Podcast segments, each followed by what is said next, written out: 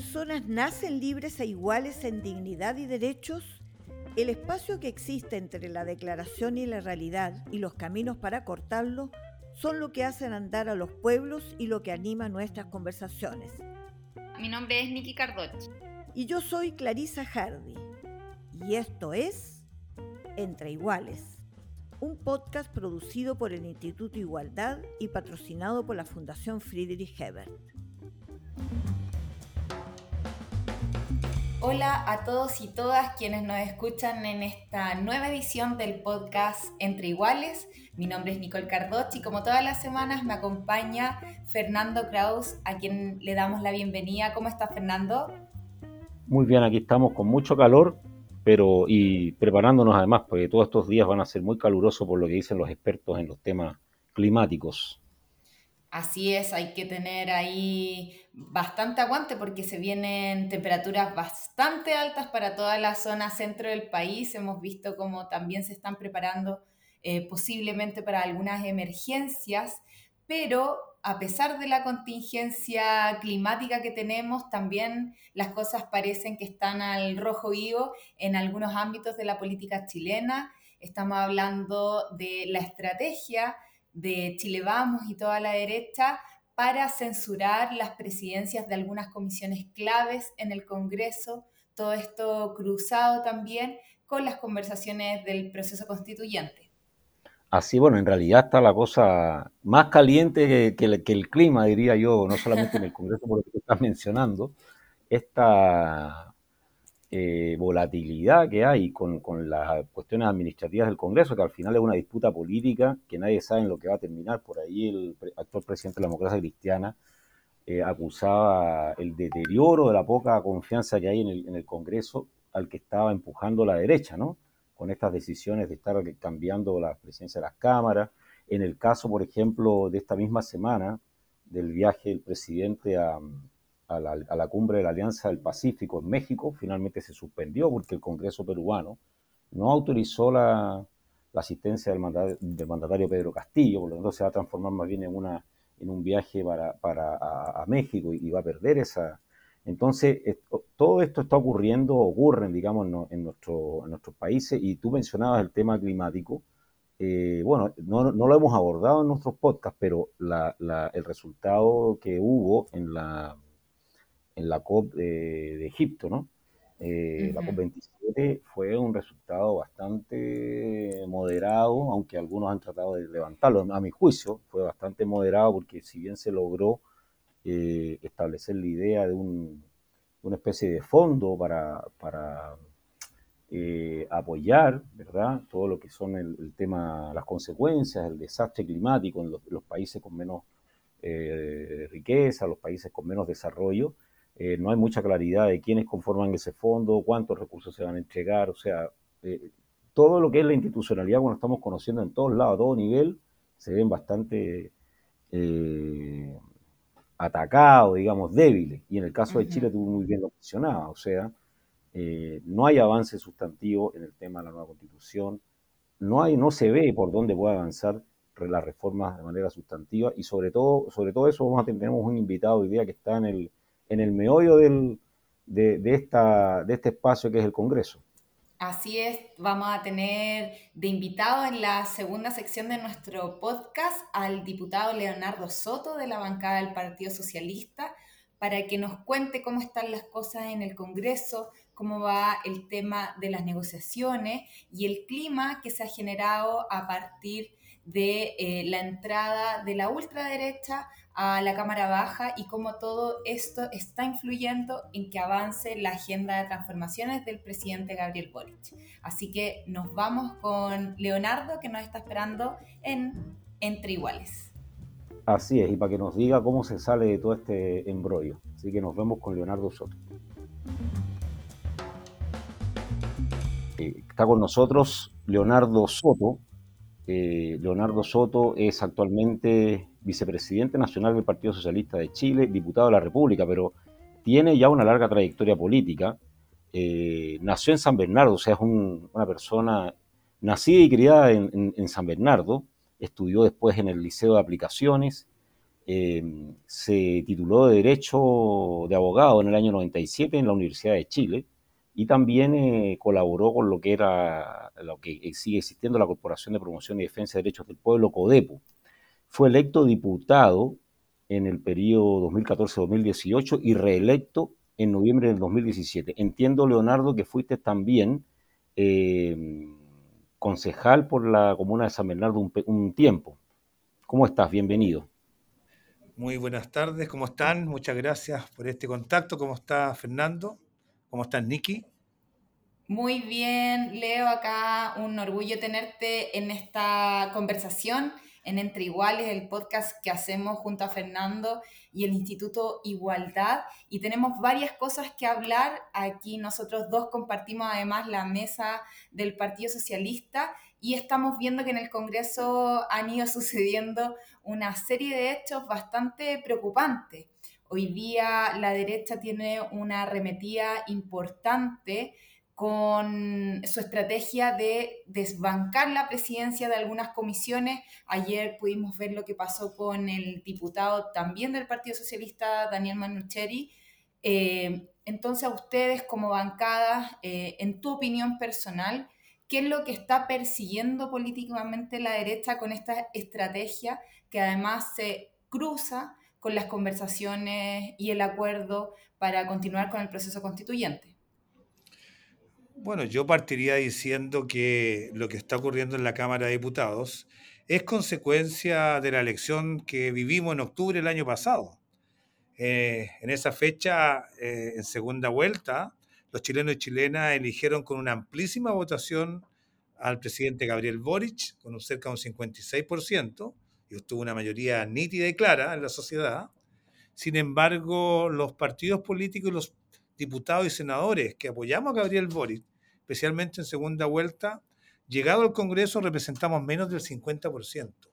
Es decir, el presidente tiene una mayoría social que lo coloca en la moneda y los parlamentarios que aprobamos su proyecto político somos minoría prácticamente en ambas cámaras. Y esa minoría hoy día está siendo víctima del avance de la mayoría de oposición que está intentando controlar el debate legislativo en el Congreso en función de los intereses de la oposición. Lo intentaron hacer con la mesa de la Cámara, no le fue bien, logramos instalar hace unas semanas atrás a Vlado Mirossi como presidente de, la Cámara de Diputados y ahora buscaron un nuevo camino para desbancar al oficialismo y lo están haciendo comisión por comisión, presentando censura y promoviendo votaciones y con esta nueva mayoría quieren controlar toda la Cámara de Diputados. Así parece, bueno, es, para largo de alguna manera esta arremetida. Se habla arremetida porque al parecer va a tener un, tiempo este cambio de control de la, del debate legislativo, como, como has mencionado. Eh, en este contexto que pareciera que tampoco hay una sola oposición, ¿no? Eh, hay diferencias entre la oposición y teniendo en cuenta que van a mm, que, hay proyectos de ley que están en curso muy importantes, me acuerdo de la reforma tributaria que ya lleva más de un mes, la recientemente ingresada eh, reforma de pensiones, ¿cuál, cuál cree usted debiese ser la, estrategia del gobierno? O sea, ¿cuál debiese ser la estrategia, por ejemplo, del Partido Socialista para poder enfrentar este, este escenario tan eh, presionado y tan, eh, y tan volátil también? Bueno, como todo en una democracia depende siempre de las mayorías. Y el objetivo político en esta primera etapa, eh, el objetivo principal de nuestro gobierno es construir una mayoría tanto en el Congreso para darle luz verde y viabilidad a sus reformas transformadoras y también construir una mayoría en, la, sociedad. Y, esa mayoría hay que construirla con otras fuerzas políticas que no forman parte del oficialismo pero se encuentran, se encuentran cercanas. Y por consiguiente, eh, la estrategia del Partido Socialista y de todo el oficialismo no puede ser otro que buscar construir un acuerdo de mayoría para gobernar la Cámara, probablemente entregándole algunos espacios a la oposición, eh, tanto en comisiones como también en la mesa. Cuando uno, uno es minoría, la manera de revertir esa condición es sin duda aliando, buscando acuerdos, buscando, buscando pactos eh, en función de, de, poder hacer viable el proyecto de Gabriel Boric. Yo creo que en eso hay un debate abierto porque hay algunos dentro del oficialismo, en la dignidad, que se niegan a hacer un, un acuerdo con, con, el oficialismo, con parte de la derecha. Y yo creo que cuando se trata de construir una mayoría, uno no debiera hacer vetos con quien hace estos acuerdos, cuando tiene claro por qué los va a hacer, para qué los va a hacer. Y el objetivo nuestro es construir una mayoría, incluso con acuerdos con el oficialismo, eh, perdón, con acuerdos con la oposición, para simplemente permitir que avancen los proyectos tanto de reforma de pensiones, que va a solucionar un conjunto de pensiones de miseria para millones de chilenos, la reforma tributaria y la reforma de salud.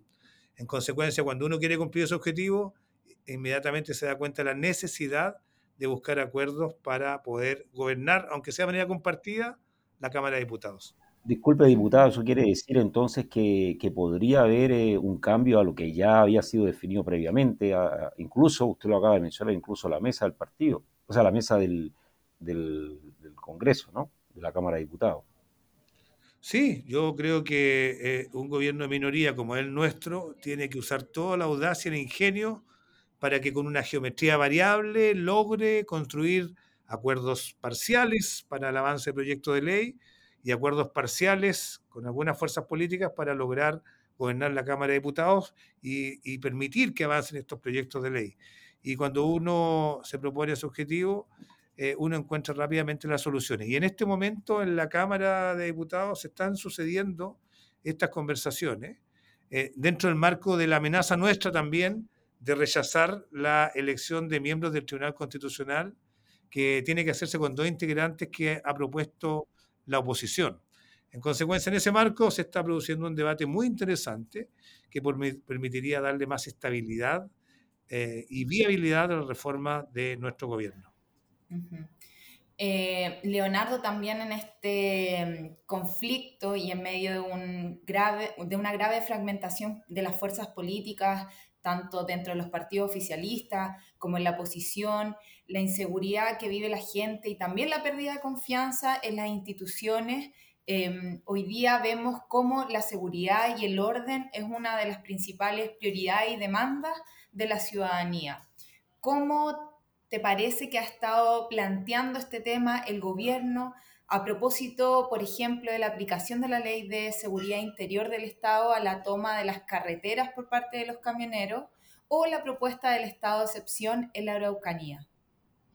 Bueno, eh, yo creo que el gobierno hace lo correcto en establecer que una de sus prioridades en la coyuntura actual de la gestión del gobierno es hacerse cargo de la demanda por mayor tranquilidad y seguridad que tienen millones de chilenos que se sienten amenazados eh, ante un conjunto de episodios vinculados a la delincuencia organizada, al narcotráfico y también a los episodios de violencia en la macrozona sur. un gobierno, cualquiera sea el signo político, lo primero que tiene que garantizar es que funcione el país y funcione de manera pacífica. Y el Partido Socialista no ha respaldado de ninguna manera eh, a estos grupos armados que infunden temor y cometen todo tipo de delitos, crímenes, incluso actos de terrorismo y de violencia inaceptable en la macrozona sur. Porque nosotros creemos que el cambio en las sociedades es posible eh, en, en, paz, sin recurrir a la violencia que hemos visto en algunos otros lugares. Y por eso hemos respaldado con mucha fuerza todas las iniciativas del gobierno en materia de prórroga del estado de excepción constitucional de emergencia, que es un tema súper complejo, pero que ha tenido el apoyo irrestricto de las bancadas del Partido Oficialista eh, y también del Partido Socialista.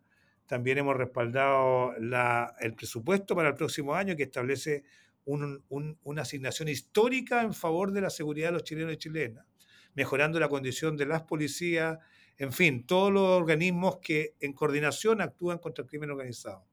Y hoy día, con la misma fuerza que defendemos el Estado de Derecho en contra de estos grupos armados, también le pedimos al gobierno, lo pedí hoy día en la sala, que ocupemos toda la fuerza del Estado de Derecho contra aquellos que atentan contra la convivencia de todos los chilenos e intentan paralizar el país, desabastecerlo y causar un aumento aún mayor de, lo, de los precios de los productos a través de la vía de interrumpir el tránsito de mercaderías en las principales rutas del país. Me refiero a los ya con sabido, con sabido grupo de presión de los dueños de los camiones de Chile, que se permiten atentar contra la convivencia y también alterar eh, el normal funcionamiento de la sociedad por la vía de obstruir la circulación en cada una de las rutas chilenas. Eso no lo vamos a permitir. Hoy día eh, no corresponde que un grupo de esta naturaleza se, se, proponga como objetivo atropellar los derechos de todos, aún teniendo algo de razón en sus planteamientos que permiten, eh, que han justificado esta movilización. Yo creo que ellos nos tienen derecho a atentar contra el colectivo social y por eso hemos pedido que se le aplique el artículo 6, letras C y D de la Ley de Seguridad Interior del Estado contra aquellos que están atentando contra todos. Eh, Leonardo, hay una, mm, dentro de todos los procesos políticos que están corriendo, y tú lo decías al inicio, eh, uno que ha marcado la, agenda permanentemente y la preocupación del gobierno, de las fuerzas políticas, también de la, sociedad en general, aunque se dice que con menos, a pesar de que hay una encuesta que dice que el 70% estaría de acuerdo en que, en que se hiciese, es el tema constitucional. Y vemos que esto se ha ido atrasando, se buscan como maneras de mantenerlo a salvo, comillas, o de, que, de llegar a algún tipo de acuerdo ¿Cuáles son las líneas rojas? ¿Cuáles son los límites en cuanto al mecanismo eh, de la conformación de la convención que tiene el Partido Socialista? Eh, entendiendo, por ejemplo, que hoy día se habla, yo no, tengo el detalle de eso, de una propuesta de una minuta del PPD que se sale completamente, pienso yo, de lo que estaba planteado inicialmente de una convención electa por una convención electa democráticamente por, por la ciudadanía versus una convención electa únicamente por el Parlamento. ¿Y qué expectativa tiene, eh, tienes del, proceso constitucional a esta fecha, digamos? Bueno, yo soy de los que hemos esperado y luchado durante 39 años porque Chile tenga una constitución verdaderamente democrática. Eh, desde el año 80 que el Partido Socialista se propuso terminar con este, esta verdadera ley madre de la vergüenza de haber sido dictada por cuatro generales en plena dictadura y que aún continúa vigente. Y esa puerta se abrió después de 39 años eh, en, el acuerdo del 15 de noviembre. Y yo espero que esta generación seamos capaces y tengamos la madurez necesaria para poder lograr que Chile tenga una constitución plenamente democrática, que una a todos los chilenos nos lleve a enfrentar todos los desafíos del siglo XXI. Y vamos a perseverar en ello con todas las herramientas que nos proporciona la institucionalidad democrática. El debate, bueno, ustedes saben, está atravesado por la derrota del, del, plebiscito del 4 de septiembre, una derrota que, que, va a resonar durante muchas décadas en el progresismo, que fue una farra gigantesca, y, y hoy día, además de tomar nota de aquello, estamos empeñados en poder, eh, eh, poder relanzar este proceso constituyente para poder simplemente eh, estar a la altura del desafío que nos dan todos los chilenos, que es cerrar este debate constitucional. En las propuestas que hay hoy día en negociación ya se han extendido durante casi tres meses, una discusión que en el acuerdo del 15 de noviembre duró dos días, que ha durado eh, prácticamente 90 días, ha sido muy excesivo y, el rumbo que está teniendo este proceso constituyente yo creo que no es el que esperan los socialistas. Eh, tú lo has dicho muy bien, Fernando, hoy día se ha hablado de que se busque un órgano redactor de la Constitución enteramente designado por el Congreso de Chile. Y, yo creo que esa es una línea roja que el Partido Socialista y ningún militante ni simpatizante debiera cruzar, porque claramente eh, eh, defrauda las expectativas de tener una constitución elaborada por representantes elegidos por la gente.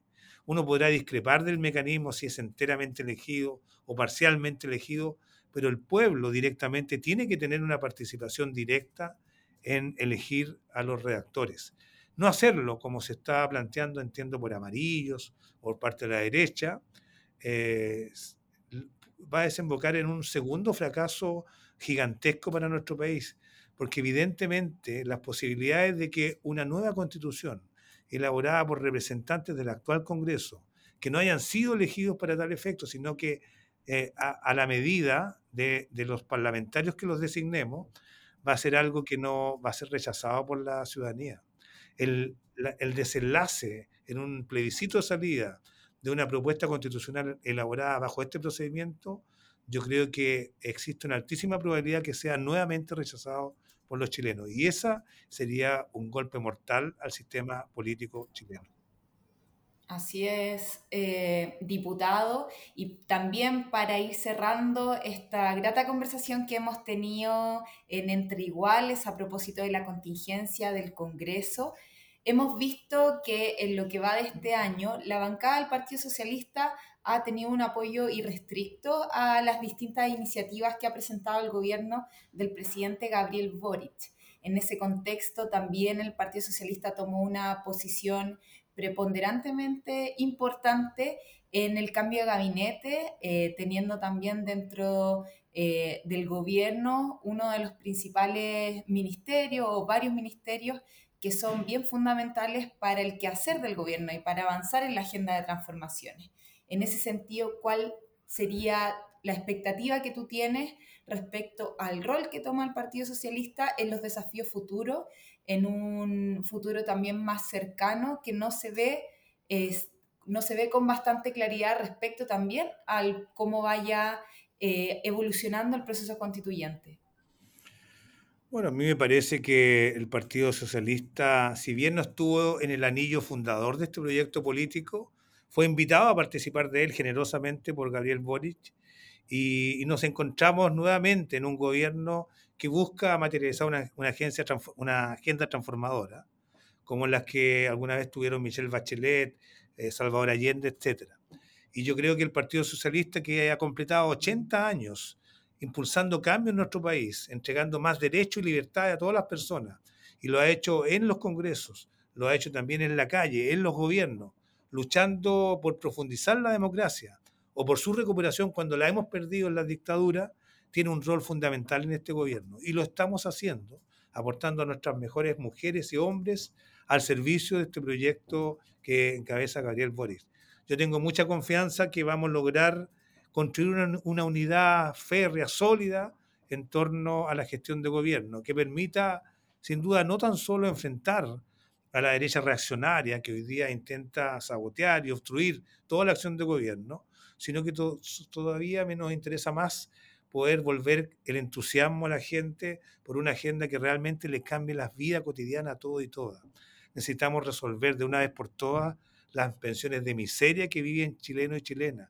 Necesitamos resolver esta salud, esta salud entendida como un bien de consumo que condena a la muerte eh, a millones de chilenos que no tienen los recursos para enfrentar sus problemáticas y sus dolencias. Necesitamos hacer mucho. Eh, tenemos lo que tenemos, una minoría, pero yo creo que ante la adversidad, los socialistas siempre nos hemos parado, nos hemos puesto de pie y estamos seguros que vamos a cumplir la tarea con nuestro gobierno y sobre todo con el pueblo chileno. Bueno, eh, querido Leo, muchas gracias por estar en este podcast conversando sobre la contingencia, sobre el rol del Partido Socialista en todo lo que está pasando en el Congreso, el proceso constituyente y el gobierno del presidente Boric. Así que te agradecemos nuevamente que hayas tenido el tiempo de conversar con nosotros. Muchas gracias, Leonardo, por estar eh, compartir con nosotros en Entre Iguales. Nos vemos en una próxima conversación. No, muchas gracias a ustedes y a todos los que van a escuchar este podcast. Eh, tener esta fórmula, este vínculo, este canal de comunicación es fundamental en los momentos que vivimos. Así que sigamos adelante, como dice nuestro presidente, seguimos compañeros. Seguimos. Muchas gracias y a todos quienes nos escuchan semana a semana. Nos encontramos nuevamente la próxima semana en una nueva edición del podcast Entre Iguales. Las opiniones vertidas en este podcast no representan necesariamente a la Fundación Friedrich Ebert.